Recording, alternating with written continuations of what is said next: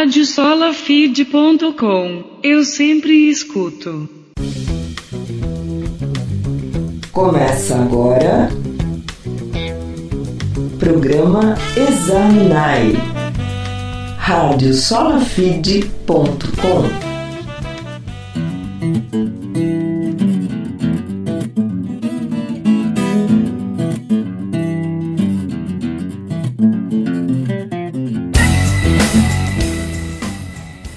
Olá, você que está conectado aqui com a gente na Rádio Sola Feed. Estamos chegando para mais um Examinai. Hoje eu estou mais uma vez com meu amigo Vitão. Fala pessoal, tudo bem? E hoje, Vitão, a gente está estreando aqui uma pessoa de responsa. Convidado especial, né? Especial, nosso pastor, pastor Walter Regiane, que além de meu pastor é meu pai. É, exatamente. Então hoje eu tenho que dar, tenho que honrar o ungido do Senhor aqui. Eu não vou poder. Seja bem-vindo. Oi, pessoal. Logo esse tema aqui que vocês me chamam para fazer. A gente teve que chamar o pastor para Pra ver se alguém lida direito com o tema, né? Ah, ele, ele fica usando essas exegegue lá na igreja, Vitão. A gente precisou ver se o que, que ele vai explicar desse Vamos ver o que, que ele vai falar lá em casa. Não vem não, hein? Bom, então, o texto que a gente vai enfrentar hoje está lá em 1 Samuel 24, no versículo 6, ah, Davi dizendo o seguinte: Que o Senhor me livre de fazer tal coisa, meu Senhor, se referindo ao rei Saul, de erguer a mão contra ele, pois é o ungido do Senhor. Acho que seria legal ler também na, na outra versão. Pode ler. O Senhor me guarde de que eu faça tal coisa ao meu Senhor. Isto é, que eu estenda a mão contra ele, pois é o ungido do Senhor. Esse texto é muito conhecido, é muito citado.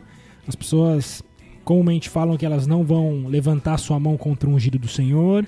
E a gente sabe que existe muito. Existe um entendimento equivocado em volta desse texto. E é para isso que a gente está aqui hoje, para enfrentar esse texto, para discutir um pouco a respeito desse versículo lá de 1 Samuel 24,6. Eu não sei se vocês sabem, mas o meu pai, o Walter, ele não é um pastor de púlpito, né, Vitão? Ele é pastor de rua, né? Ah, sim. Ele, ele É no dia a dia que ele exerce o ministério, além do púlpito. além também, do púlpito. Mas o negócio dele, ele gosta de estar na rua. Então ele, Exatamente. ele gosta de tomar café e, e pregar pra, pra tia do café. Ele gosta de ir no banco e pregar na, nas pessoas que estão no banco. E a vantagem disso é que ele conhece muito do entendimento urbano, entendimento contemporâneo dos textos. Entendimento evangélico, né? Que corre por aí afora. Ele tem muitas histórias pra contar.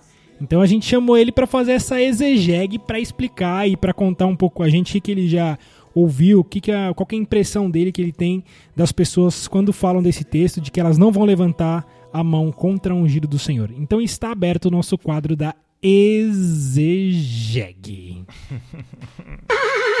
Exegegue.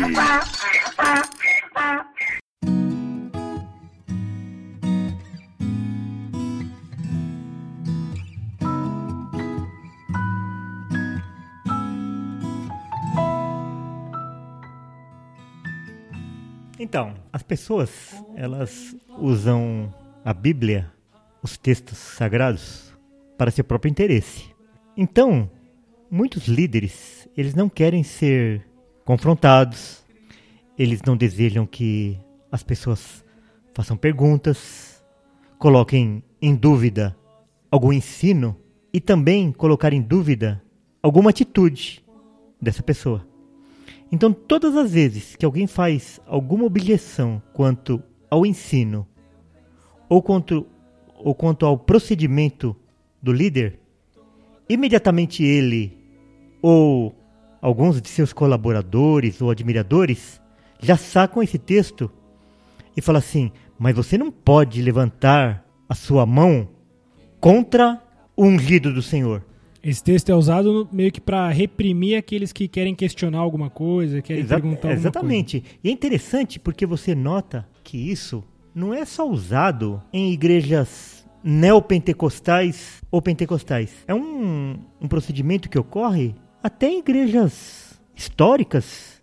Tradicionais, né? igrejas ortodoxas, em que o, o líder, ou então aqueles que estão ao redor do líder usam esse argumento para rechaçar Qualquer tipo de Qualquer questionamento, questionamento, qualquer crítica. confronto. Então, eles usam esse texto em benefício próprio, totalmente fora de contexto, totalmente fora do seu real significado. E é por isso que muitos líderes, eles se perpetuam dentro das suas igrejas e ninguém tem coragem de questionar, porque eles acham que se eles questionarem o líder, eles estão levantando a mão contra o ungido do Senhor. Isso é uma desonra para eles. É um chavão que, que todo mundo guarda é, como, como caro pra si.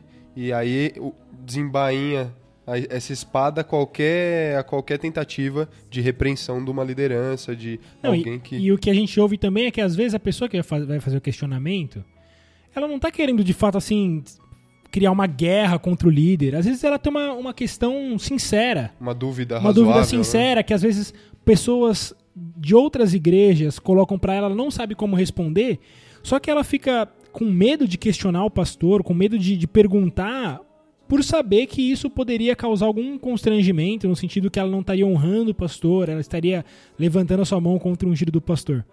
E, e, pa- e, pai, você que tá na igreja há 60 anos. Tá bom, eu vou, eu vou ficar quieto, assim. Tá, tá, tá na rádio. É, é, é. Essa parte eu não vou editar, não. 60 anos de igreja evangélica, você acha que isso é uma coisa nova, que começou nos últimos tempos, ou isso é uma coisa que você ouve desde que você era criança? Não. Desde que eu era criança, 40 anos atrás, eu já, Já ouvia isso? já ouvia isso daí. Você, Então- inclusive, sempre teve medo de falar alguma coisa contra o pastor ou não? Não, não, lembra não, não, eu nunca tive medo. Meu pai não. Eu nunca tive medo, não. Eu tive, nu- nunca tive medo, não. Ele era a ovelha negra lá. Que Não, não, não. Eu sempre fui adepto daquele ditado popular que diz assim: é, resistir ao diácono e ele fugirá de vós. um dia, um dia, um dia. É uma boa exegegue. É, né? exa- exatamente. Podia pegar esse versículo aí, ou então outro versículo muito bom para fazer exegese é aquele assim: aos mil chegará, mas aos dois mil não para. Nostradamus escreveu a Bíblia. É, então, interessante porque a pessoa que refuta a crítica é, com esse texto, ele inclusive vem com uma ameaça assim: olha, se você fizer isso, Deus vai, vai te castigar. Eu lembro que uma vez, um- um- um uns dias desses aí, uma, uma pessoa falou assim: é porque uma vez eu vi um- uma pessoa se levantar contra um pastor e depois de uns meses ele morreu. E depois eu conheci outra pessoa e ele foi a mesma coisa, e depois de meses. Então, ainda vem com essa, com essa carga. E repito, não só em igrejas neopentecostais, mas igrejas históricas. Igrejas que sempre primaram pela correta interpretação das escrituras. Não, e a gente sabe também que existe muito caso de líderes que não querem que os membros estudem a Bíblia, que leem livros de teologia, que ah, ouçam sermões de outros pastores, para que eles consigam manter os membros dentro de uma de um controle intelectual, a fim de que eles não colocam em questionamento seus ensinos. Então, perfeito. a gente tem inclusive esse ponto de líderes impedirem que os membros estudem e cresçam e se aprofundem na doutrina com medo de perder o controle intelectual sobre eles. E não é só isso. Isso, isso também. Mas você imagina que você falar para um público que estuda traz muito mais responsabilidade para quem está ensinando e dá muito mais trabalho. É verdade. Porque a pessoa, quando ele está preparando aquilo que ele vai transmitir para a igreja, ele precisa ter muito mais critério, estudar muito mais, porque ele sabe, sabe, que não tem idiota lá. né? claro, ele sabe que as pessoas que estão lá sentadas, elas não vão engolir qualquer coisa. Eu acho que dentro desse quadro ainda do, do Exegeg, acho que vale lembrar um. Acho que a gente já- citou em outro examinar, eu não tô lembrado, Gui. Mas um post que você fez há uns dois anos Do R.R. atrás. Soares, Do é. R.R. Soares. Que a questão é. Você Oh, tinha- peraí, peraí, peraí.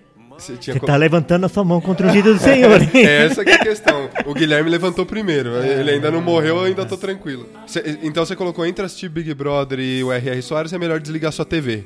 E aí eh, deu uma deu um quebra-pau, Bafafá, né? porque um dos versículos usados foi que ele era ungido do Senhor e que você não poderia criticá-lo de forma alguma. Eu tava levantando a minha mão Que contra você ele. deveria eh, parar de criticar e orar pela vida dele. E, aí, aí ela devia parar de É, te criticar e orar pela sua vida. né? Aham, aham. Bom, então pelo que a gente tem, tem visto, esse texto ele é usado no sentido de pessoas que pastores e líderes que acabam controlando os membros, controlando a igreja de forma que eles não questionem, que não coloquem em dúvida, que não façam qualquer questionamento quanto à doutrina e até quanto ao procedimento desse líder, porque isso seria uma forma de desonra, seria uma forma de levantar sua mão É, e contra muita, o giro do Senhor. E o pior é que muitas vezes esses líderes eles fazem isso para proteger o seu emprego. Porque muitas vezes ele tem um ministério como. E eles dependem daquele, Uhum. daquela igreja e Uhum.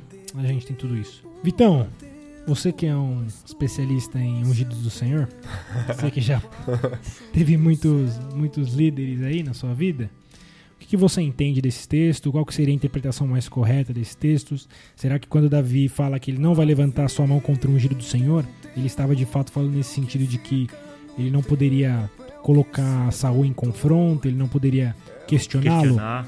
O que, que você entende? É, então, o... a questão é a seguinte: quando as pessoas levantam esse texto, geralmente, é, elas sequer fazem ideia de que em, em que contexto foi dito isso na Bíblia. É, é aquilo que a gente sempre fala, é clichê e não versículo. Clichê evangélico, sem, sem versículo. É alguma coisa que eu ouvi e poderia ser aos mil chegará, mas aos dois mil não passará, Uhum. que não tá na Bíblia e você utiliza de qualquer forma. Então, não, levantar, não levantei a mão contra o ungido do Senhor, é, as pessoas interpretam friamente como se assim, você não pode criticar o seu pastor. Você não pode criticar um pastor, um líder, alguém que foi posto numa posição de liderança. E se a gente volta para o texto, então a gente já faz algumas análises que já vão afastar de, de cara essa interpretação de aplicação a pastor. Primeira coisa que a gente pode falar, da onde que, da onde que se tira, com base nesse texto, que a- é, o, o texto está se referindo a um líder de igreja. Vamos, vamos lá para o texto de 1 Samuel 24,6 que a gente leu agora, lendo o, o versículo anterior, é, o 5 e o 6 também. Então o 5 vai dizer o seguinte: Sucedeu, porém, que depois o coração doeu a Davi, por ter cortado a orla do manto de Saul. E disse aos seus homens: O Senhor me guarde que eu faça tal coisa ao meu senhor, ao ungido do Senhor, estendendo eu a mão contra ele, pois é o ungido do Senhor. E vale lembrar também que é, na outra ocasião, Abissai teve a oportunidade de matar Saul. É, foi depois dessa, Depois dessa ocasião. disso, aham. lá em 26:9, e Davi fala, ó, não o mates, pois quem haverá que estenda a mão contra o ungido do Senhor e fique inocente? Então, Exatamente. o eh, Davi impediu que o seu companheiro matasse Saul sob o mesmo argumento que ele não deveria Então, levantar daí- sua mão contra o ungido do Senhor. Daí é que vem as ameaças nos dias de hoje. É isso aí. A pessoa fala assim: olha, se, se você falar qualquer coisa contra o seu líder, Você pode morrer. Deus vai te castigar. Você pode até morrer ou pode acontecer isso, Senão isso, vai isso ficar você. impune, É, né? Então, é, o primeiro ponto que a gente tem que olhar aí é qual é a posição de Saul.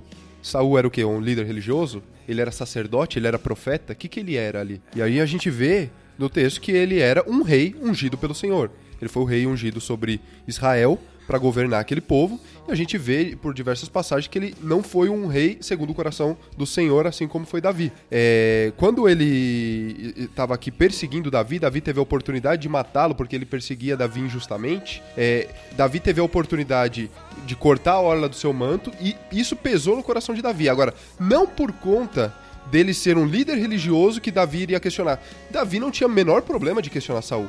Davi questionava Saul, Davi exortava Saul e é, a, a- situação aqui era o fato de Deus ter escolhido Saul para reinar sobre um povo e determinar que o sacerdote ungisse aquele rei sobre aquele povo.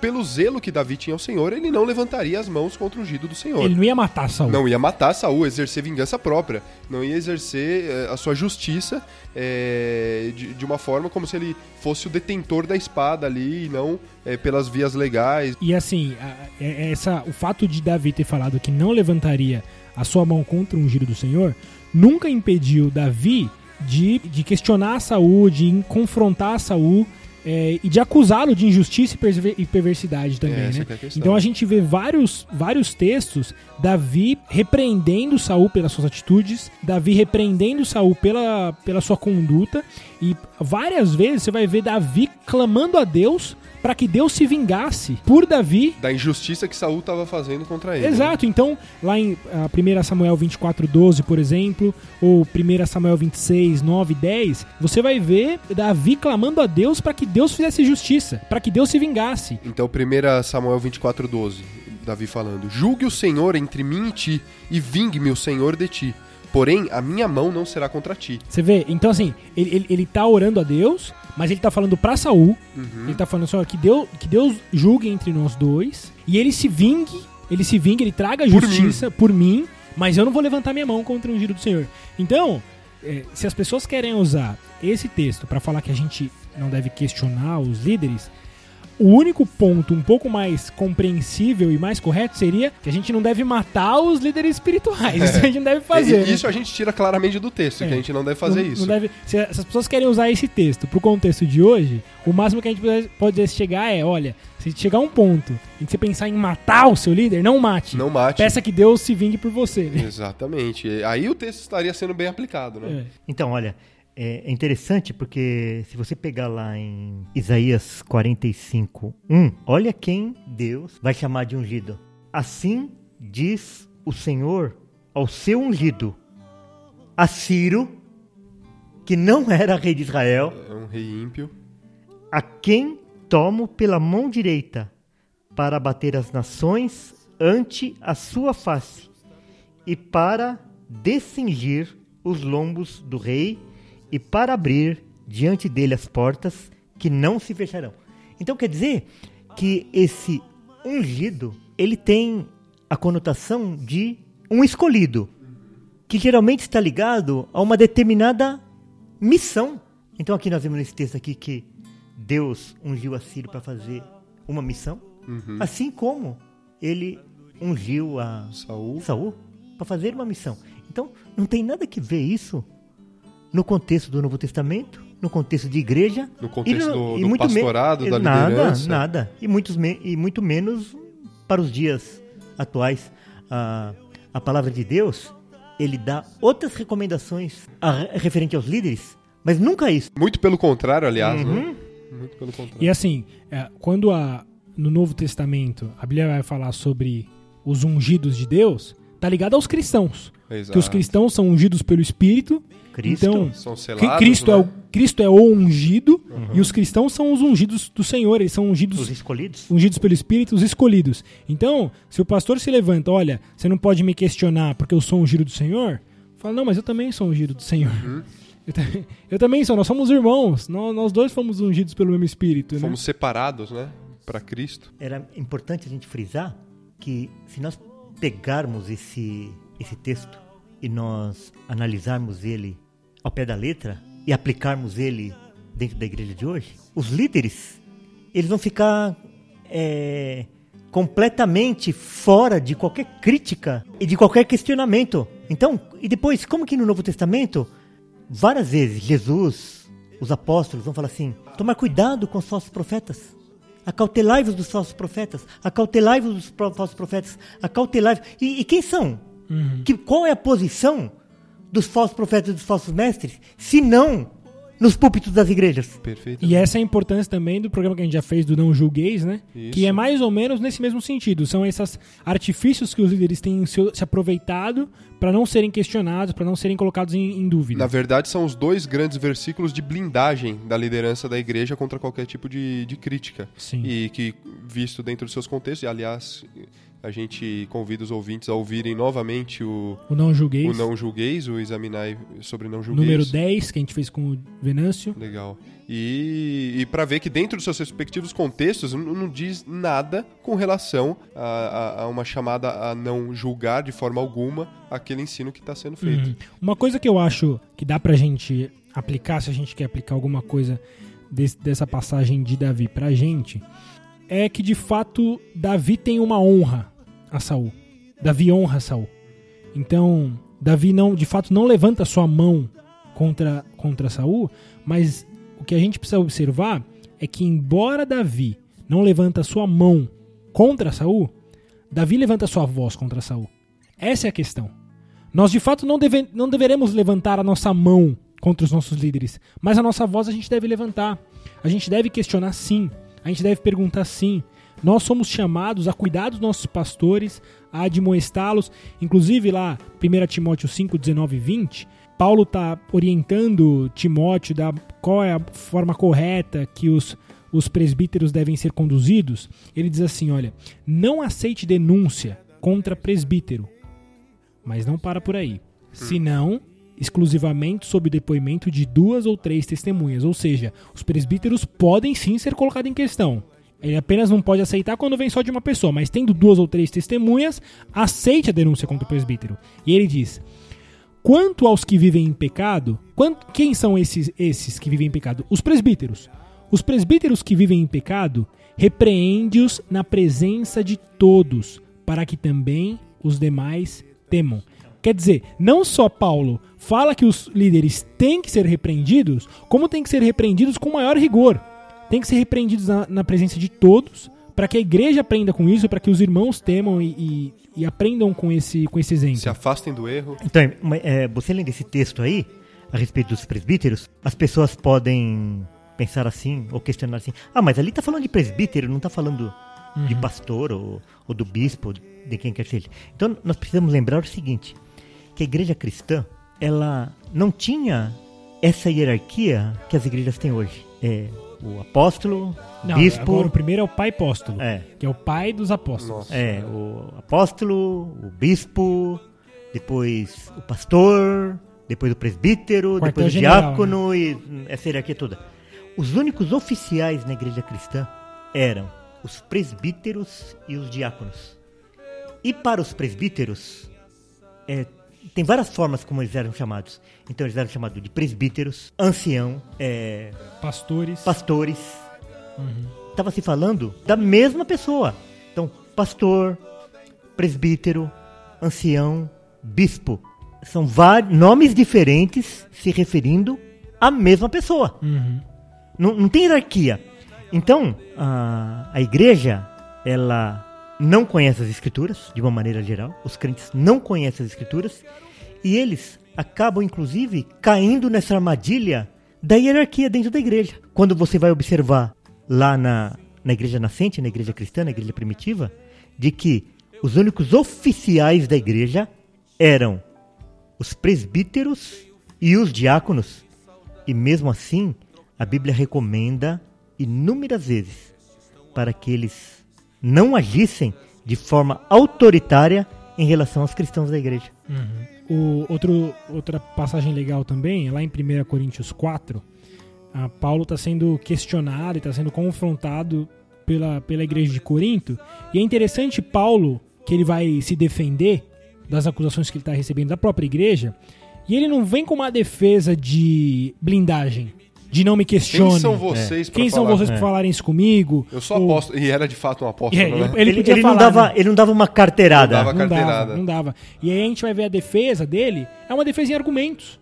É uma defesa, olha, Racional, obs- né? observem minha vida, observem o que eu tenho feito, observem o que eu tenho falado. E ainda ele encerra, lá no versículo 17.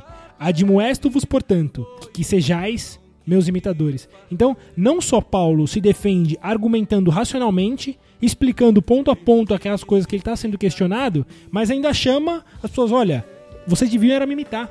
Vocês deviam era seguir o meu exemplo. Ele não usa blindagem. Ele que era apóstolo, que se tinha alguém nessa terra que podia se defender, se era pra alguém fazer blindagem, eram os apóstolos, ele não dava carteirada. Ele não fazia esse tipo de coisa. Agora deixa eu puxar um pouco a, a brasa para minha sardinha.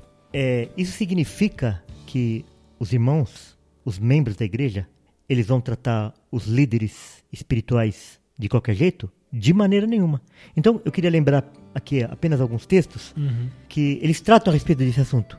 De como Os membros devem honrar os pastores, né? devem tratar os seus líderes. Então, aqui, por exemplo, em 1 Timóteo 5, 17: devem ser considerados merecedores de dobrados honorários, ou seja, de dobrada honra, os presbíteros que presidem bem, com especialidade os que se afadigam na palavra e no ensino. Então ele está dizendo aqui que os presbíteros, que são bons obreiros, eles são merecedores de dobradas honras. Daí você pega lá em Hebreus 13, no versículo 7, ele fala assim: Lembrai-vos dos vossos guias, os quais vos pregaram a palavra de Deus, e considerando atentamente o fim da sua vida, imitai a fé que tiveram. Olha que lindo.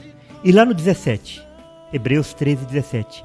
obedecei aos vossos guias e sede submissos para com eles, pois velam por vossa alma, como quem deve prestar contas para que façam isto com alegria e não gemendo, porque isto não aproveita a vós outros. Então, você percebe que, embora o texto do ungido não se aplica a ele, mas não é por causa disso também que aqueles líderes que se preocupam, que se dedicam ao rebanho, eles devem ser desprezados alvo de tratados brincadeira. reverência e de honra. Pelo né? contrário, eles são merecedores de dobradas honras. E a gente entender também que questionar, fazer perguntas e buscar entender não é forma nenhuma de desonra, né? Pai, você como pastor lá da nossa igreja, da Reformada de São Paulo, você se sente de alguma forma desonrado quando os membros fazem questionamentos dos sermões, das suas aulas? Como é que é lá? Ah, eles nem fazem muito, né? Ai Não, dele mas- se fizer. Não, mas pelo contrário, porque Eu, eu queria convidar os ouvintes a participarem da nossa escola dominical. Inclusive, a gente vai começar agora, dia 3 de fevereiro. A gente vai começar as doutrinas a- a- da graça. A, doutrina- a- a aula sobre as doutrinas da graça. E eu quero que vocês vão lá ver. A nossa aula quase não rende. Porque é tanta pergunta. É tanto... Eu não concordo. E o, o pastor querendo dar, dar Mas aula. como que é isso aqui? É, eu não E concordo. aquele outro versículo que É, diz... isso aí tá errado. E aí vai. Não, não, calma. Vamos, vamos um por um. Vamos... Então, mas a- a- a- quando as pessoas chegavam para Jesus, eles tinham questionamento.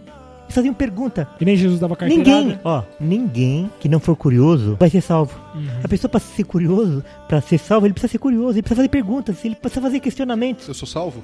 né? O que que aconteceu comigo? Ah, como É. que é isso? Como que é aquilo? E Como a é gente vê outro? que Jesus falava em parábolas, ninguém entendia, e só entendiam os discípulos porque iam questionar. Senhor, nós não entendemos. Senhor, explica pra gente a parábola. Explica pra gente a parábola do semeador, e aí o Senhor explicava. Né? Então, Pessoal, a gente precisa ser curioso. né? A, a- a minha experiência é a seguinte, olha, é, lá na igreja nós temos um, um tratamento informal entre os irmãos. É, nem esse negócio de título é utilizado no, no tratamento lá da igreja. Você não fica bravo se a pessoa não te chamar de pastor na frente, né? Porque é o seguinte, às vezes a pessoa está tratando com a maior reverência pela frente, colocando título, etc. Mas pelas costas, ele está zombando, não está respeitando. E às vezes a pessoa te trata de uma maneira informal, mas o procedimento dela é de uma honra, pessoa é de de honra, de referência, de quem tem consideração. Isso é o que importa. É, para terminar, eu gostaria só de aproveitar que a gente citou dois versículos de Hebreus 13, terminar lendo o versículo 20 e o 21. Ora, o Deus da paz que tornou a trazer dentre os mortos a Jesus, nosso Senhor, o grande pastor das ovelhas, pelo sangue da eterna aliança, vos aperfeiçoe em todo bem, para cumprirdes a sua vontade, operando em vós o que é agradável diante dele, por Jesus Cristo, a quem seja a glória para todo sempre. Amém. Amém. Eu queria também encerrar lendo um texto que o Augusto Nicodemos tem a respeito desse versículo. Só o finalzinho do texto. Pastor Augusto de Codé. Pastor reverendo. é. Tio Nico. Pra a gente que trata com informalidade, é o tio Nico. Ele fala assim: Homens de Deus, os verdadeiros ungidos por ele para o trabalho pastoral, não respondem às discordâncias, críticas e questionamentos, calando a boca das ovelhas com não toque que sou ungido do Senhor, mas com trabalho, argumentos, verdade e sinceridade.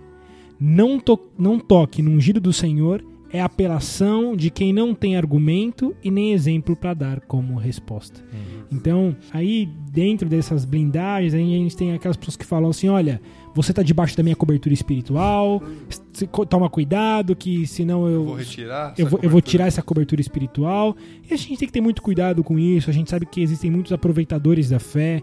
Então, que os nossos ouvintes estejam ligados nisso, estejam é, atentos a isso e que procurem pastores e líderes, líderes que procedam de forma Que honra o ministério. que honram o ministério, homens de piedosos, Deus. homens que não se escondem, mas que são homens transparentes diante de sua, da, sua- da comunidade, dos presbíteros da, da igreja. Vamos encerrar nesse programa então. Vitão, obrigado por mais essa presença aí com a gente. Obrigado, Gui. Obrigado, Walter. Walter, obrigado pela sua participação e vamos gravar mais. Foi um prazer estar aqui com vocês. Que Deus possa abençoar a todos. Se você for de São Paulo, você estiver em viagem aqui, venha visitar a nossa igreja.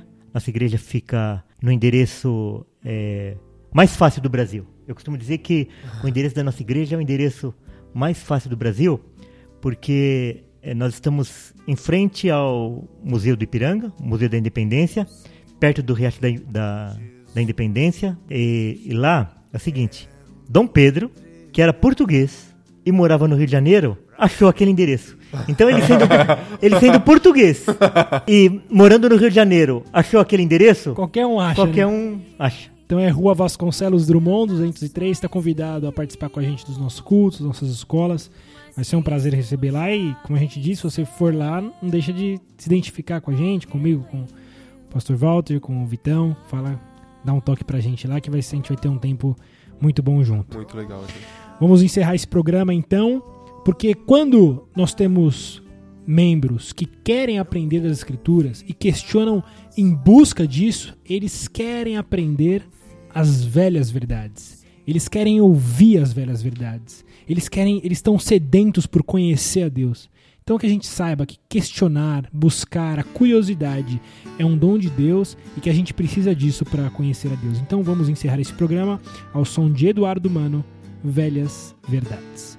Um abraço a todos Abraços. e fiquem com Deus. Até mais.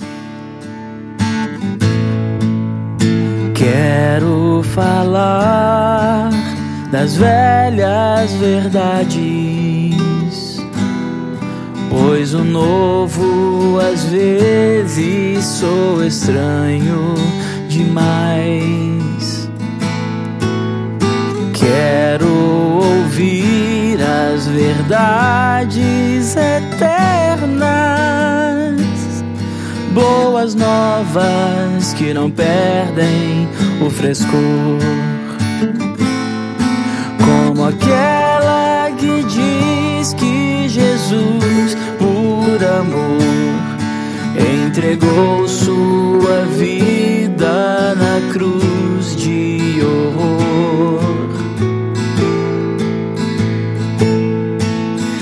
resgate de muitos o verbo calou, mas a morte não teve vigor. E em três dias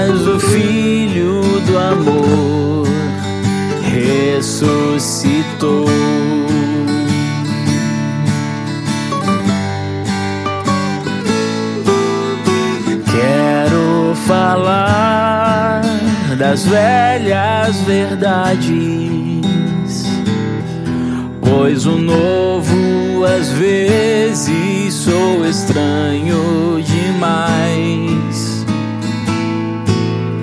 Quero ouvir as verdades eternas, boas novas que não perdem o frescor. Boas novas que não perdem o frescor.